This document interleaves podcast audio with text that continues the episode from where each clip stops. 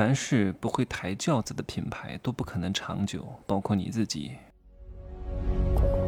没有事实，没有真相，只有认知，而认知才是无限接近真相背后的真相的唯一路径。Hello，大家好，我是真奇学长哈。首先啊，很多人他不懂得一个道理是什么呢？就是他不懂得维护自己的品牌。你为什么好？我先跟大家讲个事儿哈。明星为什么要在别的明星过生日的时候啊，在微博里面祝别人生日快乐？按理说我发个私信祝福一下不就行了吗？对不对？明星为什么是有钱人？人家就懂得一些套路。互相为对方抬轿子，增加一些品牌度，谁管他关他们的关系真的好不好啊？这无所谓的啊，只要表面上好就可以了。所以他们经常晒合影啊，晒我们是好朋友啊，We are family 呵 呵。普通人是很少晒的，他们巴不得别人不好啊，叫恨人有。笑人无啊，一般他们发呢都会发，嗯，合影当中自己非常好看的发出去，不然的话他们是不会发的。他们不会炫耀友情，他们更不希望啊在朋友圈当中被自己的朋友比下去了。这就是为什么这些人是普通人的原因啊。我我我我一直都很讨厌穷人，我不是讨厌他们的果，是讨厌他们为何拥有这个结果的因。这才是我讨厌和憎恶他们的原因。虽然我很憎恶，我很不喜欢，不想跟这样的人为伍，但是我很庆幸有这些人。如果都是我们这样的人，那就完蛋了啊！他们如果也来听我这个节目，愿意花钱来买我的课，那就完蛋了。各位，你们的竞争就会非常之大哈，因为你学了，他也学了。如果他天赋比你高，那你就很难超过他了。所以幸好这些人有这样的劣根性，各位能够听到我节目的，能够持之以恒去行动的，才有可能超过他们。这里呢，又引出另外一个话题哈，就是你得懂得抬轿子，品牌也是。你看那些大品牌，可口可乐、百事可乐，对不对？他们为什么那么知名了，还依然在打广告？各位想过吗？来，自己先思考一下，别顾就着听啊。有时候听我的节目反思一下呀，自己思考一下呀。当你思考一下，我再跟你讲这个答案的时候，你会记得更深呢。别老听啊，听相声呢，对吧？听评书呢。来，三、二、一，想明白没有？啊，为什么要一直不断的打广告？首先啊，消费者是一个非常容易遗忘的群体，你要不断的去打广告，而且你还要清楚哈，每年都会有人死亡的，人口要更迭的，有一部分人是不知道你的。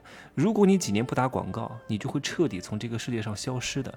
你我我问大家一个问题哈，如果百事可乐十年不打广告，不搞任何热点营销活动，请问十年以后它还会是这个世界上最受欢迎的饮料之一吗？肯定不是，因为它没有维持热度。你要平时搞点事情啊，特别是我们做生意的人，一定要懂得造势，是要花钱去学的，对吧？我以前也讲过，普通人只有重大节假日啊、重大纪念日才会拍照。你为什么是普通人？你为什么要老是拿普通人跟你比呢？如果你想过普普通人的生活，你就去跟他们学。可是你要有钱啊！有钱人的思维是什么？你要想一想啊！我每一个月都要拍照，到哪都请摄影师，我不怕麻烦。有时候为了拍照真的很费劲呢。我已就已经很忙了，还要打扮，为了保持好的状态。还得一直运动啊，什么贴面膜，还得定期医美，还得按时睡觉，这都是一种伤减的行为。各位，我们做任何一个生意，包括你们家电脑用了一段时间，就一定要清除一些垃圾，而清除垃圾的过程就叫伤减的行为。具体怎么应用，我会在月末处的入世十三节当中去好好的讲一讲。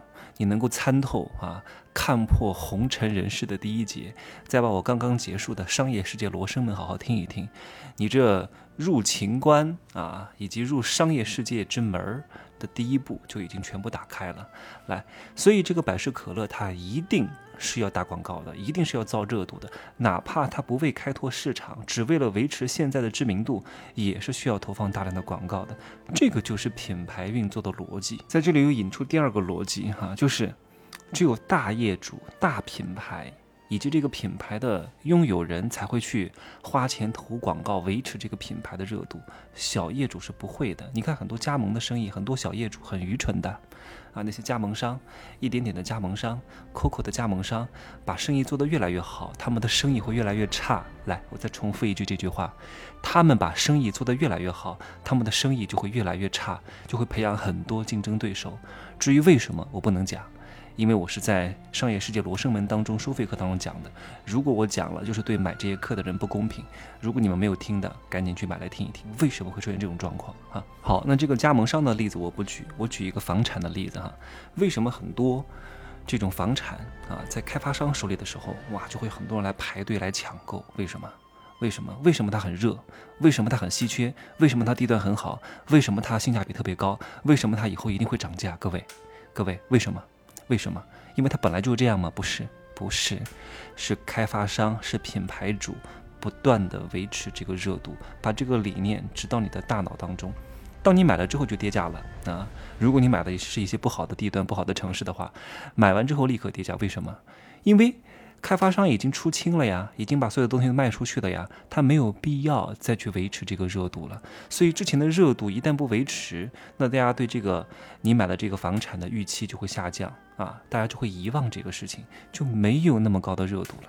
但是小品牌的业主是不会去这个维护的。比如说，你作为这个整个小区当中的一员，你是不会做这样的事情的，你不可能自己花钱去。抬轿子啊，去给这个小区宣传，我们是双地铁，我们是啊，未来一定会涨价，我们小区环境特别好，我们是本市唯一的豪宅，你不会宣传的。因为你很清楚，你花的这个钱，有大量的人没花钱也享受到了同样的待遇，是不公平的。但是你要说服大家一块来弄是不可能的，因为大多数人脑子不清醒，大多数人是愚蠢愚昧的，他们不懂得这个逻辑的，所以你的小区就会慢慢贬值啊，慢慢就会越来越卖不出去，慢慢就会 变成一个老破大的小区啊，因为你们也不愿意花钱去好好维护这个小区。如果物业不怎么样的话，那就会慢慢的越来越衰败啊。所以很多人喜欢打新呐。喜欢买新房啊，觉得新房啊，新房环境好，哎呀，都差不多。我告诉你，过十五年，凡是物业不是特别好的小区，都是非常的惨，非常的肮脏，都是老破大、老破小啊，不可能多好的。你看看之前，你看之前那些领导住的那些啊豪华的小区，当年你小时候哇，觉得是。太好了！你要有朝一日能够住进这个房子，你就开心死了。可是你现在再看一看呢，让你住，你愿意住吗？你都不愿意住了呀。那可是你以前非常艳羡的房子，希望自己能住进去的呀。现在呢，观感完全都不一样了。所以买房子是很有考究的，物业也很重要的，然后它的折旧率你都是要算的，不要稀里糊涂的。我这一系列的商业世界罗生门，很多学员听了之后，真的觉得哇。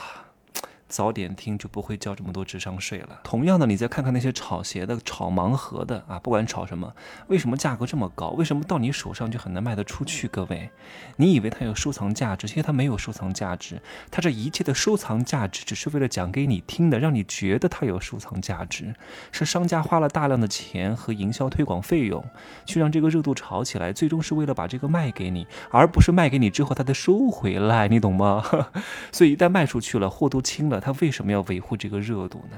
如果各位真的把经济学这些逻辑都理清楚了之后，用一双冷眼，用一双透视眼，用一双天眼来看待这个世界，你就会发现，这个世界上所有的弯弯绕，在你跟前都是康庄大道，谁在你跟前都是透明人。其实有很多粉丝见了我之后，哈，不不是很多哈，我我说漏嘴了，是部分身价一百万以上的，月收年收入一百万以上的。他们见我之前都挺紧张的。他说：“哎呀，我很害怕跟你在一块儿，就就像透明人，但是你却如此亲和和亲切。”我说：“当然，因为我已经选择跟你相见了。”我说：“不可能搞得那么世俗啊，那么精明，没必要。有时候看破不说破也是一种智慧，好吗？”今儿呢，我就说这么多，希望各位可以把我这一课好好的消化一下，因为这节课的内容涉及到很多经济学的逻辑。有些东西你暂时还没听懂，关于抬轿子和品牌维护的东西，如果你明白了，你真的就能超过你周边百分之九十五的人啊！我敢肯定，好吗？今儿呢就说这么多，可以呢加我的微信，真奇学长的拼手字母加一二三零，备注喜马拉雅，通过概率更高。再见。